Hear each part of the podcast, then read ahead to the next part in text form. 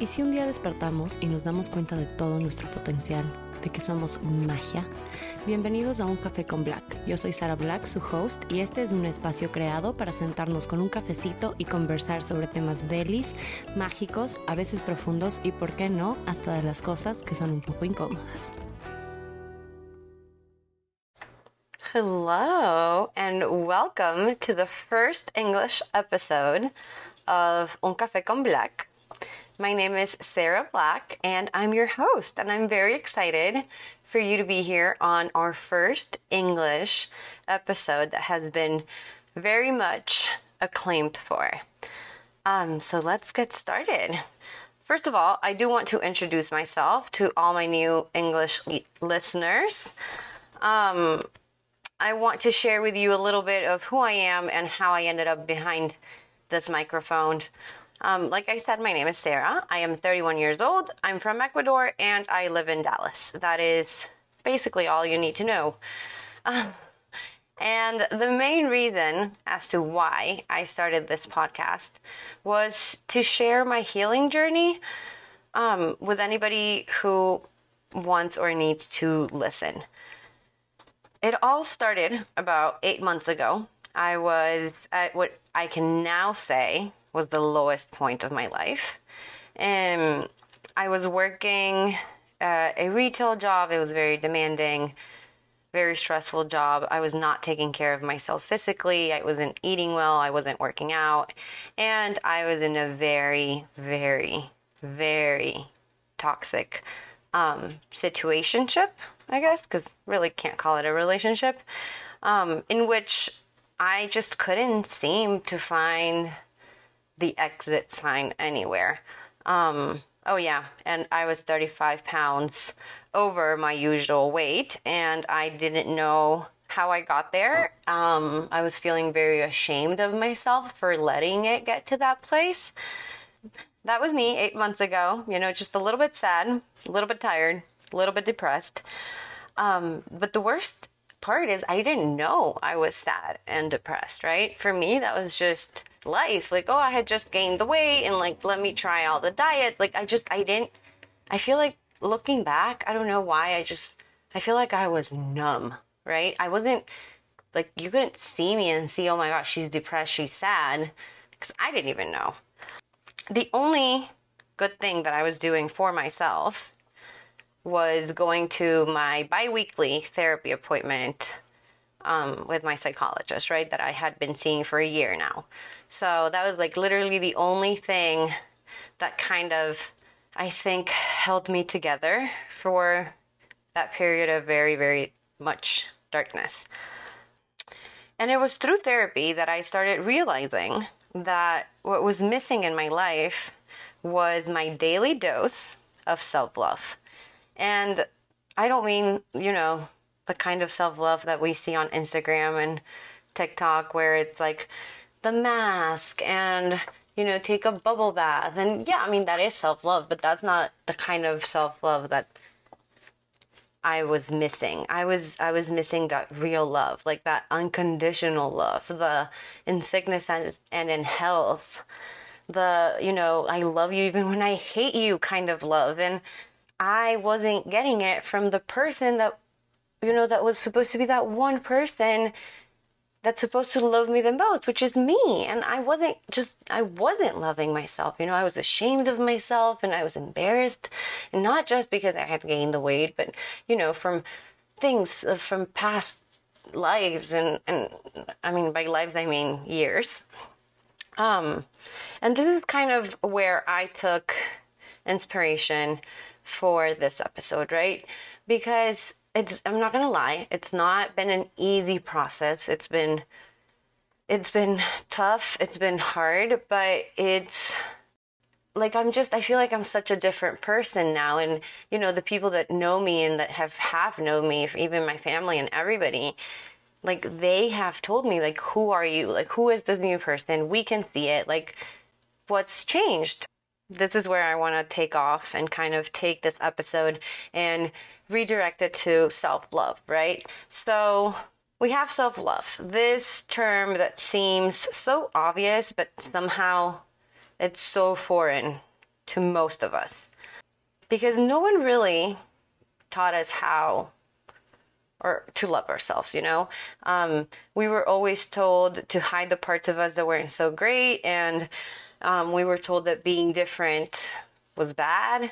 And, you know, when we didn't fit into like that mold that they wanted to put you know that box that they want to put everybody into then we had to change part of ourselves in order to fit that box right um, so along the way we have um, kind of forgotten ourselves lost ourselves in the process right and when when i start talking about these things i i try not to or i try to make it clear that this whole process, once you're going to go into a healing journey, you have to understand that it's not about finding who to blame, right? We're not going to blame our parents for not loving us enough or for loving us too much or like that is not what this is about. This is about people just doing, you know, what they can with what they got and we're all just over here doing the best we can.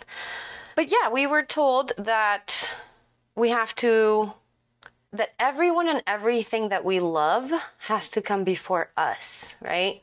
So like parents come first and then siblings and then and maybe I don't know, after grandparents and then aunts and uncles and then maybe your own spouses and then your own kids and your and then when when are we going to stop and be like, okay, so when's your turn? When are you going to where are you in this list, right? No, you're in the bottom because I was taught that, or at least in my case, I was taught, taught that thinking of myself was selfish. You know, um, that being selfless meant giving up myself for other people, right? So that, you know, I, that, just giving up on myself for other people like that in my brain that's what kind of like selfless love looked like um so it's very hard to start this process of, you know, when people ask me, what did you do? Or, and I say, all I did was truly and fully start loving myself. They're like, that's tons of bullshit. And I'm here to tell you it's not tons of bullshit. It's it's just reality and it's just sad to see how literally the answers to most of your problems or at least to mine started fixing it themselves or leaving by themselves the minute I started giving myself what I needed. The minute I started treating myself the way I treated my grandparents, or the way I started treating myself, the way I treated my dogs, like just a little bit better every day. Because let me tell you, here's the thing about self love nobody everybody tells you, you know, yeah, it it's good to spoil yourself and like pamper yourself, and and we we we have this idea that self love is like a special occasion, right? Like you um you have to take time for yourself. Like that's what self love is. And actually, self love is literally just you loving yourself the way you love others. And you know, maybe if you're a parent, the way you love your kids. And it all begins with just, first of all, the voices in our head. Um, for me, that was the biggest one to kind of start that started this whole process. Um, I was not talking to myself in a very nice way. Um, I was being very mean. Um, I would. I remember there would be nights that I would just look at myself in the mirror and just cry and, and you know and just like grab my legs and say, like I hate you. Like oh my god. Like ugh. And you know like you disgust me and just awful things that you would never dare say to anybody else, right? So why are we talking to ourselves that way? And yeah, I was I was just being really mean to myself and I remember my therapist saying like Sarah, you need to start being nicer to that little girl. Like inside you there's a little girl that is being spoken to in a really like so we we basically sometimes you know speak to ourselves the way that we were spoken to when we were kids. Um and we tend to repeat that. That's just the ugly truth. And it's it's about put it this way, you need to start treating yourself like the adult that your little kid wanted wanted in their life. Like you need to be the mom that your inner child wants. You need to be the dad that that inner child wants and needs. You need to be the adult that shows up for that little kid. You need to save this kid. Like it it's like make it your mission. And that's how you start by, you know, working on self-love. Like there's other a hundred other things that I can tell you to do, but I think like the main one is to start changing your mindset as to okay, I am the adult that I needed my kid to have. Like my that that me as a kid, sorry. That me as as a child, I'm going to be the adult that I wanted to see as a child, you know? And that for me was like a complete game changer because it now it's like okay, what does this adult do? Does she work out? Does she not work out? No, she works out. And now she doesn't work out because she's trying to lose weight. She works out because, you know, it actually makes her feel good. And it's actually good for her. And it helps her mood and it helps her and it helps her sleep better. It's not about the weight. So when it it's when it it stopped becoming about the weight or the relationship and I, I literally i just gave it all up. I was like you know what? I'm just done. I'm i uh, of course like my spirituality and I, I told god and i was like god I, I just give you all of this. Like just tell me how to do it. And i i started i i stayed in inwards i stayed at home. I did a lot of you know inner work went through a lot of therapy. It is important like if you are going to start a healing process to have a good like support system. But when people ask me again what did you do to change and to look so good and blah blah blah all i did was just start loving myself and then that road of truly loving myself has brought me here today where i can say i lost 35 pounds I eat rice every day. I don't know what to tell you. Like I I I work out daily not because I'm trying to hit a number on this scale, but because it's actually good for my sleep. I stopped I stopped taking melatonin gummies and all these things that I used to take to go to sleep. Um because now, you know, I found other ways and it all started just by literally sitting down and listening to little Sarah. I started this process of self love. This is eventually things start happening very fast, right? When you when you truly start connecting with yourself. When you start to change your inner world, your outer world starts adjusting like a video game. Like I'm not joking. This was 8 months ago. It hasn't even been a year. And the minute I was just like focused on me, on my work, on my therapy, on, you know what, making me feel better about myself, because guess what? Nobody's to come in, nobody's to knock your door and be like, I'm here to save you. No, this is your job. Your job is to save yourself from whatever it is you're going through. Because my problems are not worse than yours and yours are not, you know, we each have our own baggage that we carry and we know what we can, you know, tolerate and whatnot. And deep down, think about it. Deep down, we all know where something's wrong. Like, you know, because you have that feeling. You just don't want to listen to it. But the minute you start doing things that you truly want to do and you start being authentic to yourself and true to yourself and say no when you don't want to and start setting boundaries. And all that comes from self love. Self love is the key to paradise. Like, I'm not, it's just like, let's just start owning it. Let's start saying me first, me second, and me third.